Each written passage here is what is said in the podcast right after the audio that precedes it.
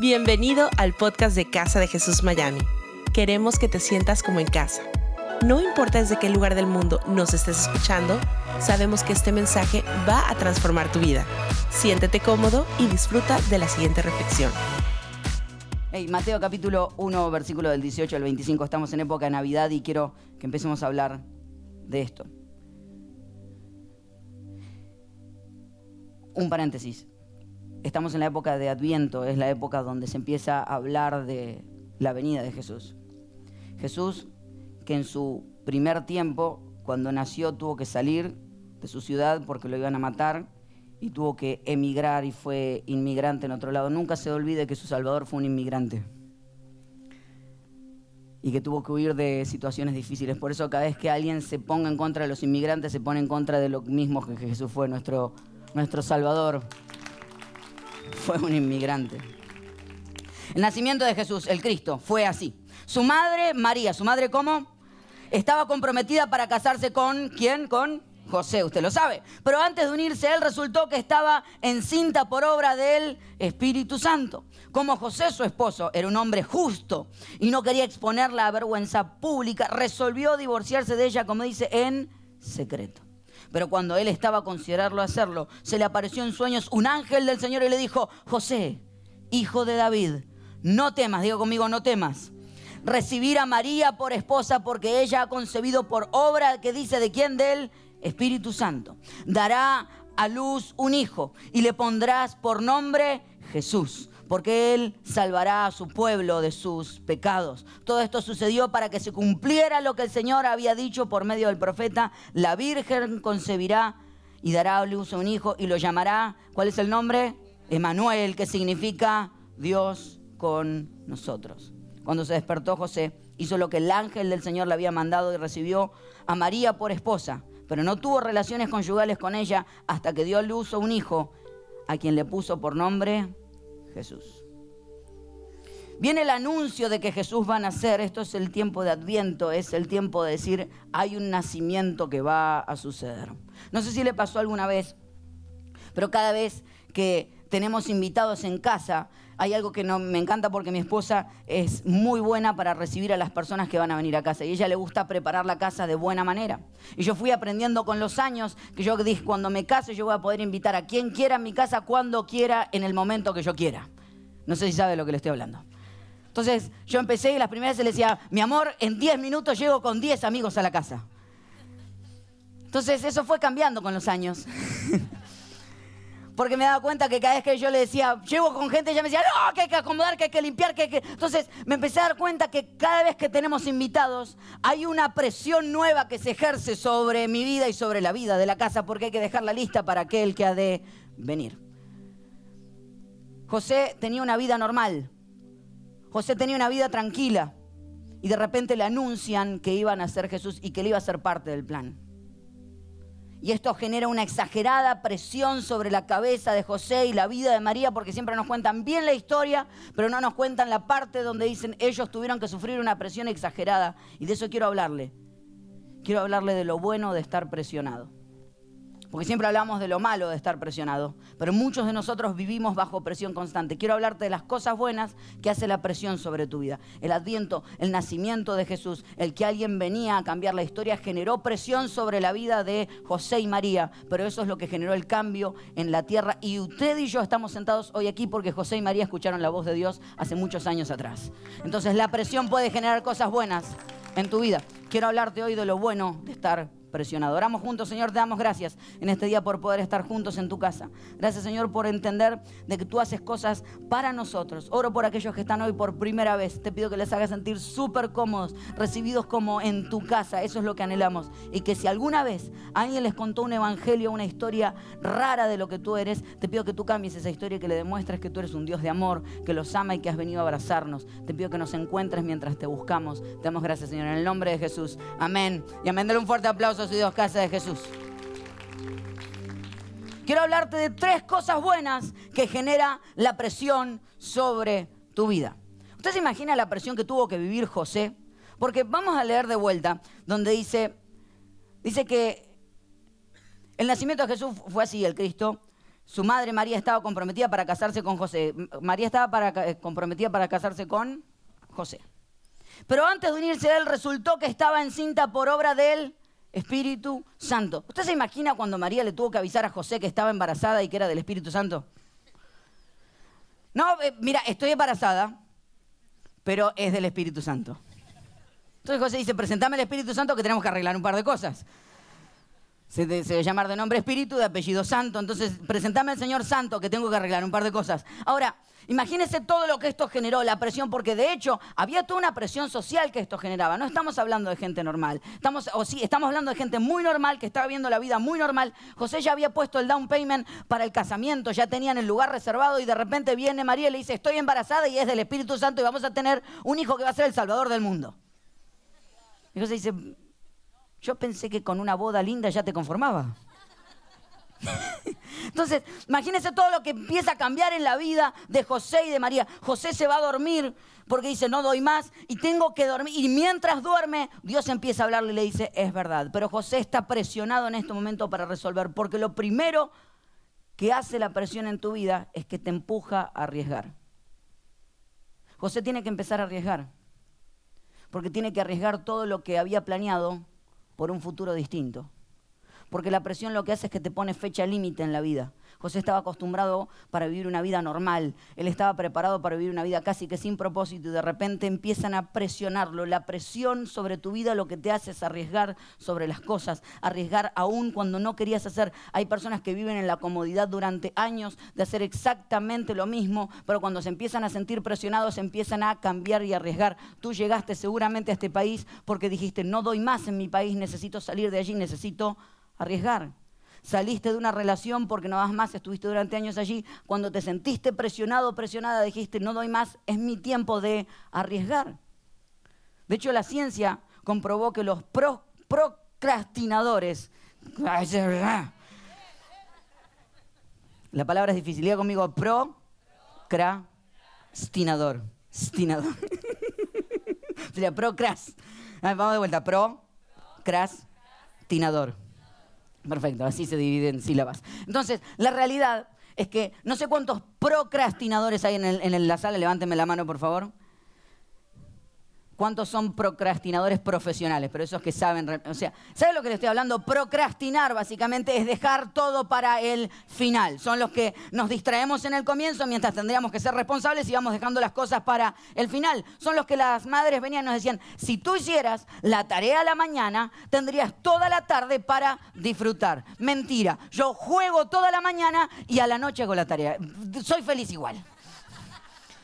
Ahora, la ciencia comprobó que las personas procrastinadores son las más creativas sobre la faz de la Tierra. ¿Por qué?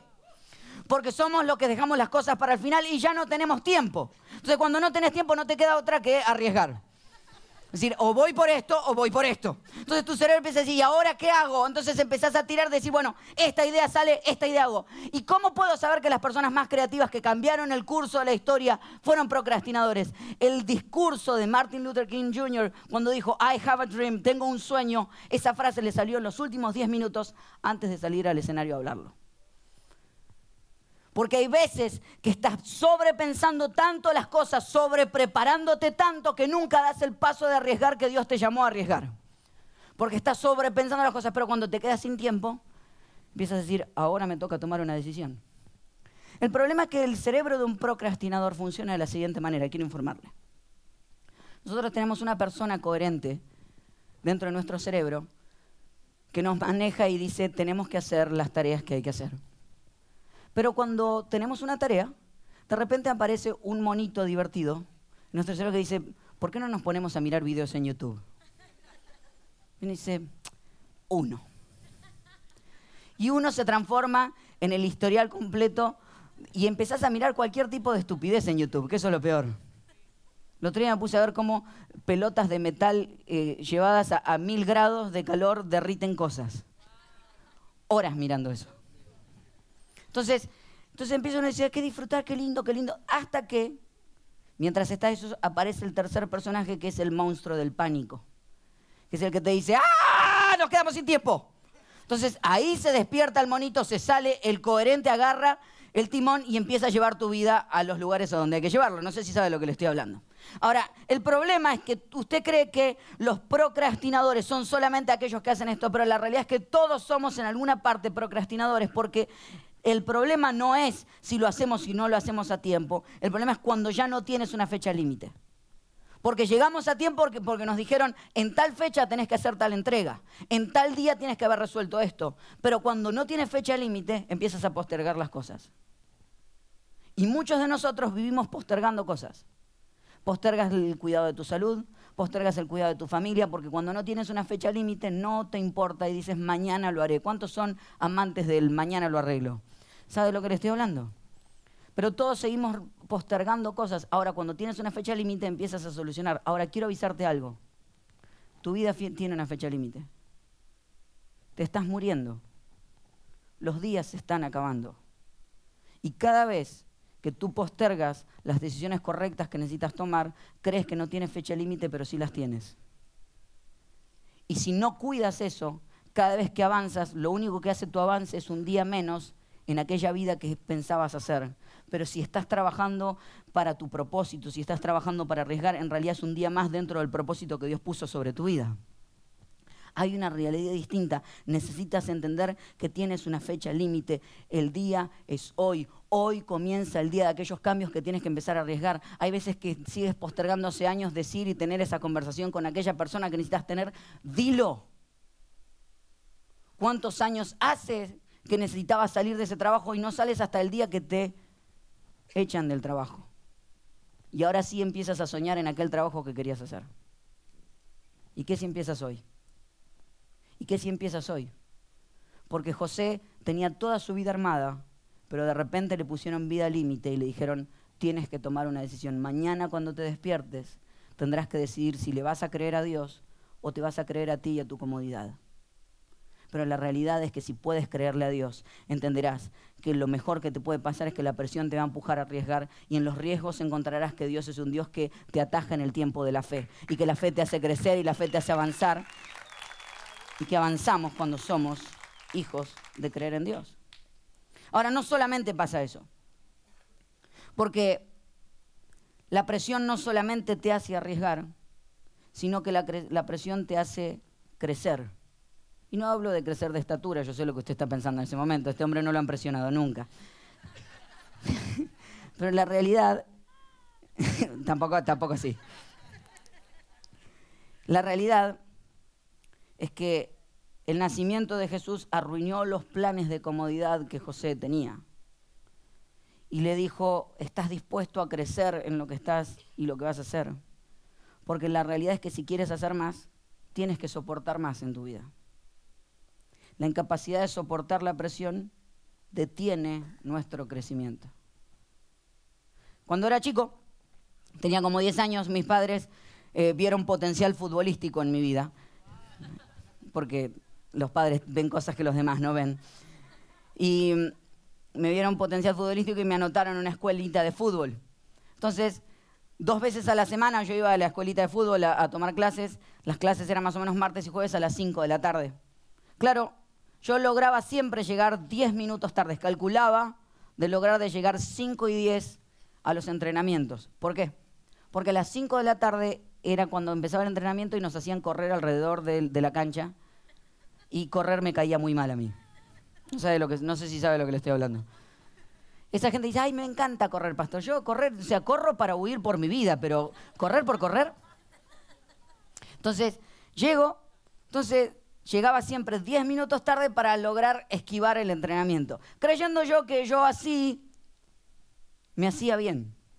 Con el tiempo fui descubriendo que si quería crecer en las cosas que tenía que hacer, tenía que soportar la presión de pasar por momentos incómodos sobre mi vida para lograr crecer en mi vida. Y usted podrá burlarse todo lo que quiera de mí y mi manera de llegar 10 minutos tarde a cada situación que me haga crecer, pero mi pregunta es cuánto hace que usted está postergando situaciones que lo van a hacer crecer. ¿A qué cosas usted está llegando 10 minutos tarde con tal de no pasar por esa presión? ¿Qué cosas está postergando porque dice, mañana lo resuelvo? Qué cosas usted está evitando crecer porque quiero regalarte algo y es que la diferencia entre donde estás y donde quieres estar es la presión que no estás dispuesto a soportar. La diferencia entre donde estás hoy y donde quieres estar mañana es la presión que no estás dispuesto a soportar. Porque lo que te trajo hasta aquí hoy no te va a llevar mañana al lugar donde quieres ir.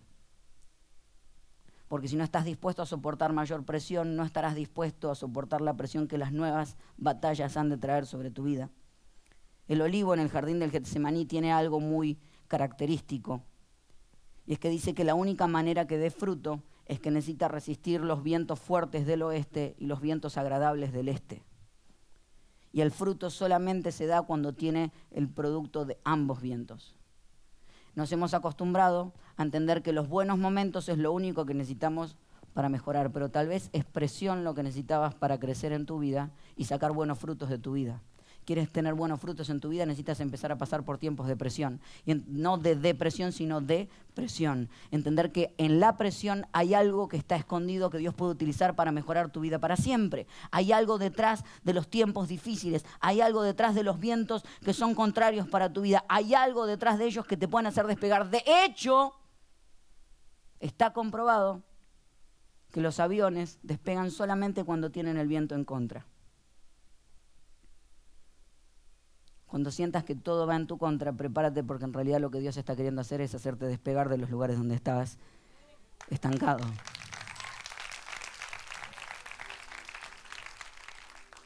Los Navy SEALs tienen algo muy interesante.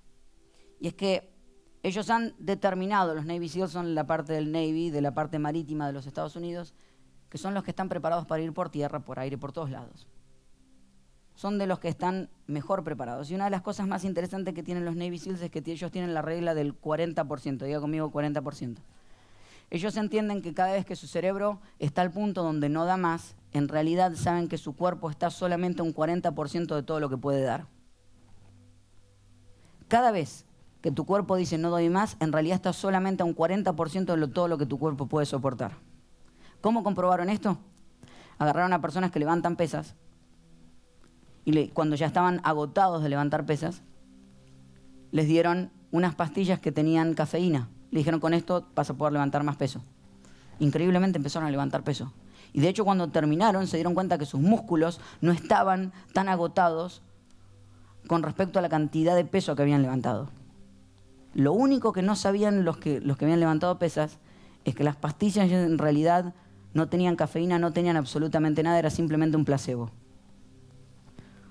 Porque cuando crees que no das más, el problema está acá, no acá. Hay una fuerza interna que Dios te está dando para soportar los, tiempos donde no das más, para llevarte a mejores lugares para llegarte a mejores situaciones. Cuando sientas que no das más, necesitarás acostumbrarte a la presión porque necesitas crecer tu umbral de presión, empezar a soportar mayor presión para que Dios pueda entregarte mayores cosas. Porque solamente aquellos que están dispuestos a cambiar el mundo son los que lo van a lograr, son aquellos que están dispuestos a soportar la presión de lo que el mundo está por tirar sobre ellos, que son aquellos que lo van a lograr. ¿Cuántos están dispuestos a cambiar este mundo para bien? Le dan un fuerte aplauso a su Dios y están creyendo que eso puede pasar. ¿Cuánto puede soportar José? ¿Cuánto puede soportar María? ¿Cuánto puede soportar? ¿Cuánto más? Pero cuando, versículo 20, pero cuando él estaba considerando hacerlo, dejarla a María, se le apareció en sueños un ángel y le dijo, José, hijo de David, no temas recibir a María por esposa porque ella ha concebido por obra del Espíritu Santo. Dará luz un hijo y le pondrás por nombre Jesús, porque él salvará a su pueblo de sus pecados. Cuando él estaba en su momento de mayor presión, cuando estaba durmiendo y no daba más, no sé si te ha pasado alguna vez de estar tan presionado que no puedes ni dormir. Dios se le apareció en sueños y le dijo, cuidado que detrás de tanta presión hay un propósito y quiero regalarte algo más. Y es que la presión genera propósito. Detrás de lo que más te presiona está guardado tu mayor propósito. Está comprobado que las cosas que más presión ejercen sobre nosotros son aquellas cosas que más propósito nos dan. José estaba acostumbrado y preparado para una vida monótona, de hacer lo que estaba planeado por hacer, de cumplir con sus objetivos, de casarse a la edad que se tenía que casar junto con María pero de repente aparece toda esta cantidad de problemas hay un autor que me encanta que dice, Jesús arruinó mi vida para darme una mejor. Y hay veces que necesitamos pasar por ahí pasar porque nuestros propios planes se arruinen para que Dios te dé un mejor plan que pueda ser el que puedas utilizar para avanzar de aquí en adelante. Porque los planes de José y María se arruinaron para que el Salvador pudiera nacer y tú y yo hoy estuviésemos hablando de lo que ellos vivieron ayer. ¿Qué cosa estás viviendo hoy como presión hoy que dentro de los años los libros de historia hablarán de que porque tú soportaste esa presión y dijiste que sí, había un propósito mucho más grande que iba a cambiar la historia de la Tierra y del universo? La pregunta es, ¿qué cosa tú tienes hoy que decir que sí? Porque detrás de la presión está oculto el propósito. Le voy a trasladar una imagen cuando usted era mucho más chico, o tal vez usted está viviendo esto, o tú estás viviendo esto ahora mismo, que es cuando uno iba a dar un examen o un test en la escuela. ¿Se recuerda ese momento? ¿Cuántos les encantaba dar exámenes y test en la escuela? Perfecto, ya somos varios. Sí, sí. Estamos por el mundo, pero los nerds estamos aquí. Ahora, si había algo cierto es que la gran mayoría de las personas odian dar los exámenes. ¿Cuántos odian dar exámenes? Levánteme la mano, ahí está, perfecto. Ustedes son los que se sentaban atrás, sí, los conozco. Te vi, te vi. Vos me venías a pedir la tarea cuando ya no dabas más. No mentira. Pero la realidad es que todos cuando íbamos camino a la escuela, y si te pasó como a mí en mi país, nada de ir en bus escolar, nada de ir en Uber, nada de ir en el carro propio, había que ir caminando a la escuela o en bicicleta. Y cuando hacía frío, ay papito. Entonces uno iba caminando a la escuela y sabías que tenías un examen y de repente veías una mujer que estaba regando las plantas. Y en tu cerebro lo único que podías pensar es decir, ¿cómo me gustaría ser en este momento esa mujer que riega las plantas? Porque ella no tiene problemas. Ella solo riega las plantas. Mírala. Y yo tengo que ir a dar un examen, el examen que va a ser el punto final de mi vida, porque uno siempre siente eso, ¿verdad? Ahora, cuando volvías y habías dado bien el examen, hicieras como yo, de los nerditos que veníamos con la hoja en la mano cuando te iba bien. A mí me saqué 10. Cuando volvías y sabías que habías pasado tu prueba más grande y sabía que había algo por delante y volvías a ver, al ver a la misma mujer decías, no quisiera por nada del mundo ser en esa mujer, no hay otra cosa, otra persona que quisiera ser que yo mismo porque estoy viviendo mi propio propósito. Porque muchas veces cuando estamos bajo presión quisiéramos ser cualquier otra persona que no tuviera propósito en su vida más que regar las plantas, pero la realidad es que cuando no tienes propósito no tienes presión, pero cuando no tienes presión no tienes objetivo, cuando no tienes objetivo no tienes por qué vivir. Está comprobado que cuando las personas se jubilan aumenta el porcentaje de depresión y de capacidad de morir. Porque las cosas que más te estresan son las que más propósito te dan. Porque si yo te preguntara cuáles son las cosas que más te estresaron en este año, y te preguntara cuáles son las que más propósito te dieron en este año, te darás cuenta que se combinan. La realidad es que detrás del propósito viene oculta la presión. El propósito nunca viene sin presión. José no sabía en qué se estaba metiendo. Pero una cosa era clara, estaba escuchando la voz de Dios y estaba comenzando una vida que parecía apasionante y su vida nunca más sería la misma. No sé qué estás viviendo hoy. No sé qué es lo que te está presionando exageradamente, no sé qué es lo que te da miedo en este momento, pero la realidad es que detrás de la presión que estás viviendo está el propósito más grande de tu vida. Detrás de aquellas cosas que más presión te están generando está el propósito oculto de lo que Dios quiere hacer para ti para siempre. No digo que Dios genere la presión, pero sí Dios genera los propósitos. Y cuando Él tiene un propósito para tu vida y tú estás dispuesto a tomarlo, seguramente vendrán presiones sobre eso. La pregunta es si estás dispuesto a vivir esas presiones, sí o no volviendo al olivo, volviendo a este árbol del que te hablaba, una de las cosas más interesantes es que no es el fruto lo que se busca. Lo que se busca. Yo te acordaba que te contaba que necesitas vientos del este y del oeste, pero cuando el fruto sale, el fruto no, no tiene nada de, de verdad en sí mismo, sino que cuando el fruto pasa por la presión, la presión saca del fruto aceite y el aceite es aquel que se utiliza para encender las lámparas. Del aceite o del fruto sale los mejores vinos. El mejor vino de tu vida saldrá cuando pases sobre presión. ¿Quieres ver la luz en el camino? Deja que la presión saque de tu vida aquellos aceites y aquel vino nuevo. Y entiende que Dios está trabajando sobre tu vida para siempre. Sin presión no hay propósito. Y con propósito siempre hay presión. ¿Por qué estás presionado? Porque tienes un propósito. ¿Por qué estás dando tu vida por eso? Porque tienes un propósito. Y si no estás presionado, seguramente estarás viviendo sin propósito. Pero nos enseñaron algo. Y bíblicamente hemos escuchado alguna vez que nos dijeron, no sé si alguna vez escuchó esta frase, Dios no pone sobre ti más peso del que puedas soportar. ¿Has escuchado alguna vez esa frase? Bueno, esa frase no es bíblica. La Biblia no dice que Dios no vaya a poner sobre ti más peso que el que puedas soportar. La Biblia dice que Él no te va a exponer a tentación más grande que la que puedas soportar, pero no habla de que no vayas a pasar por peso o por presión tan fuerte que no puedas soportar. Ahora, sí es cierto que la Biblia sí dice que cuando tú eres débil y no das más, Él sí se, él se puede hacer fuerte. Eso sí lo dice. ¿Qué es lo que quiero decirte con esto? Es que hay una promesa sobre la vida tu vida, la vida de tus hijos y la vida de los que vendrán. Y es que no es que no vas a pasar por presiones tan fuertes que no des más, sino que cuando no des más podrás decir no doy más y Dios dice si tú eres débil yo me hago fuerte.